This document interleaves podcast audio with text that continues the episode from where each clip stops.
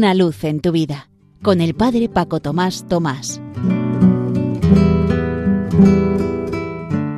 Queridos amigos de Radio María, os saludo muy cordialmente desde la parroquia San José de las Matas, cerca de Madrid. Uno de los libritos que he leído este verano se titula Iglesia entre la gente, que corresponde a la colección Eclesía, Senderos de Comunión, que una conocida editorial va publicando cada dos o tres meses y que son muy útiles para párrocos y sacerdotes y para cualquier agente de pastoral. Algunos de esos textos os los leí hace varias semanas. Hoy os leo otros del Papa Francisco seleccionados de su exhortación apostólica Evangelii Gaudium para ilustrar una perspectiva de la presencia evangelizadora de la Iglesia en lo cotidiano. Decía el Papa en el número 117, El Espíritu Santo es quien suscita una múltiple y diversa riqueza de dones y al mismo tiempo construye una unidad que nunca es uniformidad, sino multiforme armonía que atrae. La evangelización reconoce gozosamente estas múltiples riquezas que el Espíritu Santo engendra en la Iglesia. No haría justicia a la lógica de la encarnación pensar en un cristianismo monocultural y monocorde. Un poco más adelante, los números 120 y 121 dice, En virtud del bautismo recibido, cada miembro del pueblo de Dios se ha convertido en discípulo misionero.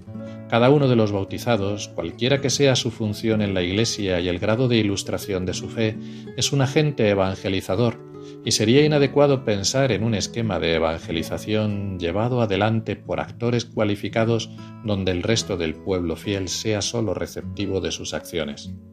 La nueva evangelización debe implicar un nuevo protagonismo de cada uno de los bautizados. Esta convicción se convierte en una llamada dirigida a cada cristiano para que nadie postergue su compromiso con la evangelización, pues si uno de verdad ha hecho una experiencia del amor de Dios que lo salva, no necesita mucho tiempo de preparación para salir a anunciarlo. No puede esperar que le den muchos cursos o largas instrucciones. Tu corazón sabe que no es lo mismo la vida sin Él. Entonces, eso que has descubierto, eso que te ayuda a vivir y que te da esperanza, eso es lo que tienes que comunicar a los demás.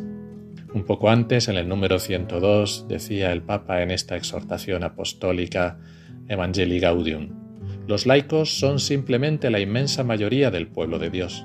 A su servicio está la minoría de los ministros ordenados ha crecido la conciencia de la identidad y la misión del laico en la Iglesia.